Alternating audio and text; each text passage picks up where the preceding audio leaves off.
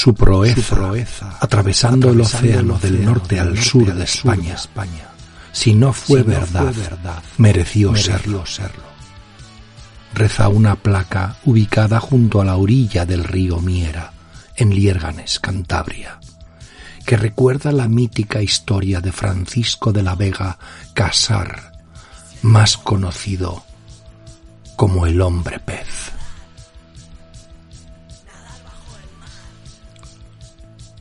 Su relato se remonta a mediados del siglo XVII, en la víspera del día de San Juan del año 1674. En Liérganes vivía un matrimonio formado por Francisco de la Vega y María de Casar, con sus cuatro hijos, el segundo de los cuales se llamaba Francisco. Era bastante, listo pero abandonaba todas sus ocupaciones para zambullirse en el río, en el cual pasaba, horas, y, horas y horas.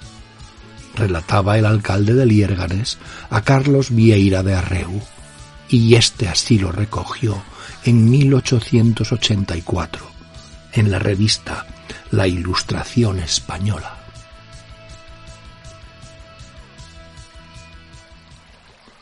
Desesperada la madre lo encontró un día al tiempo en que, dejando las ropas en la orilla, se disponía a darse uno de los baños que solía. Le llamó, le advirtió que le castigaría duramente si se metía en el agua. y viendo que nada conseguía, lo maldijo diciéndole, Así te vuelvas, pez, pez continuaba el alcalde.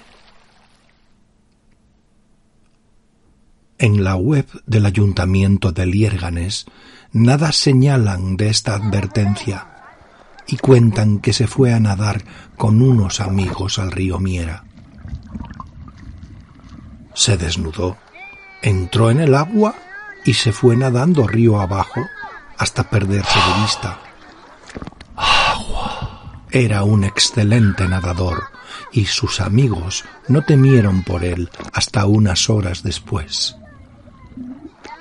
Al ver que no regresaba, acabaron dándole por muerto.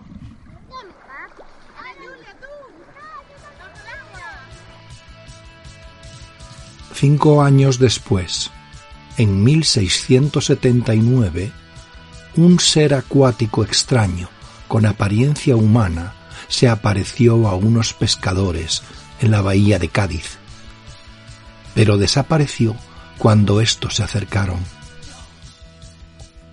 Así sucedió varios días hasta que finalmente los pescadores le atraparon con las redes, tras arrojarle pedazos de pan.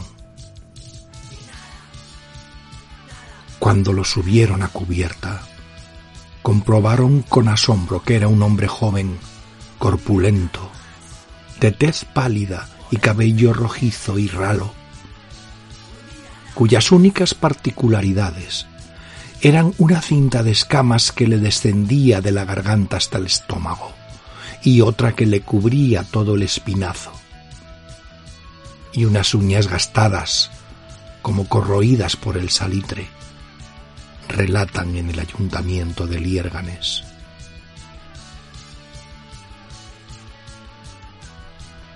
Le hablaron en varias lenguas, pero a nada respondió. El joven fue llevado al convento de San Francisco, donde al cabo de unos días pronunció una palabra. Liérganes, liérganes. Nadie entendía a qué se refería hasta que un cántabro comentó que en su tierra había un pueblo así llamado Liérganes, algo que confirmó el entonces secretario de la Inquisición, Domingo de la Cantoya. Desde Liérganes les llegaron entonces noticias de la desaparición de Francisco de la Vega cinco años atrás. El fraile Juan Rosende acompañó a de la Vega a Liérganes en 1680 donde su madre y sus hermanos lo reconocieron de inmediato. Durante dos años vivió con ellos tranquilo, aunque sin mostrar interés por nada y rehuyendo el trato humano.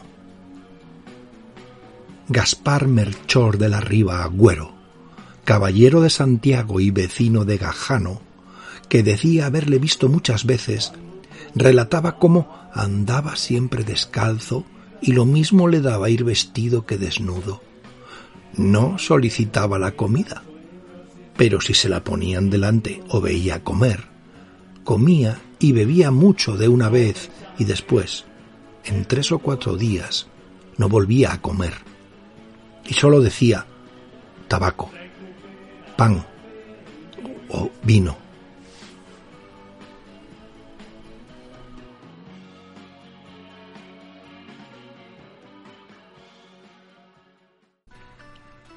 Cuando le vi por primera vez, ya no tenía escamas, solo mucha aspereza en el cutis y las uñas muy gastada.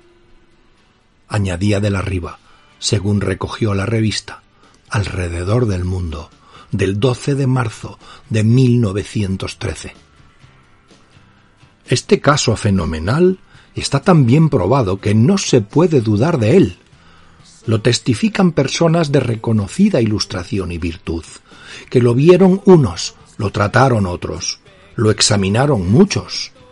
Y entre estos figuran tres caballeros de mucho honor, testigos de vista que fueron don Joseph de la Torre, ministro de la Real Audiencia de Oviedo, don Pedro de la Torre, penitenciario de la Catedral de la misma ciudad, y don Diego de la Gándara Velarde. Añadía esta publicación que señalaba que el hombre pez pasó en Liérganes de nueve a diez años y después desapareció definitivamente, sin que se volviera a saber de él su proeza, su proeza atravesando, atravesando el océano del norte al sur de España. Si no fue verdad, si no fue verdad mereció, serlo. mereció serlo. Benito Jerónimo Feijó, que vivió entre 1676 y 1764, realizó en su obra Teatro Crítico Universal un examen filosófico de un peregrino suceso de esos tiempos.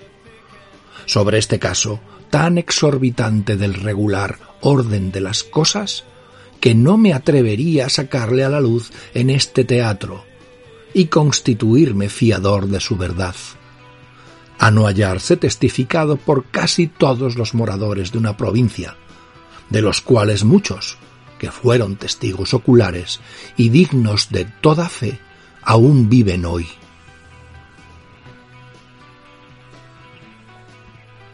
La historia relatada por Feijó contaba, sin embargo, con algunas diferencias. Francisco de la Vega y Casar había desaparecido en la víspera de San Juan de 1674 en la ría de Bilbao, donde había sido enviado a los quince años por su madre ya viuda para aprender el oficio de carpintero. Todo lo que viene referido es la verdad del hecho, según relación de sus hermanos, el sacerdote don Tomás y Juan, que vive. Y todo lo que se pare de este hecho es falso, como lo es el decir que tenía escamas en el cuerpo, y que este prodigio procedió de una maldición que le echó su madre. Añadía, según la relación remitida por el marqués de Balbuena, Gaspar Melchor de la Riva Agüero. Don Pedro Dionisio de Rubalcaba, natural de Solares, que también trató muy de intenso a nuestro nadante, informó de que cuando llegó a Santander tenía escamas, pero luego se le cayeron y, y, que también algunos equivocarían el cutis áspero de algunas partes de su cuerpo con piel escamosa según el relato de Feijó. Este aún añadía que tras su desaparición, dicen que poco después le vio en un puerto de Asturias un hombre de la vecindad de Liérganes, pero carece de fundamento.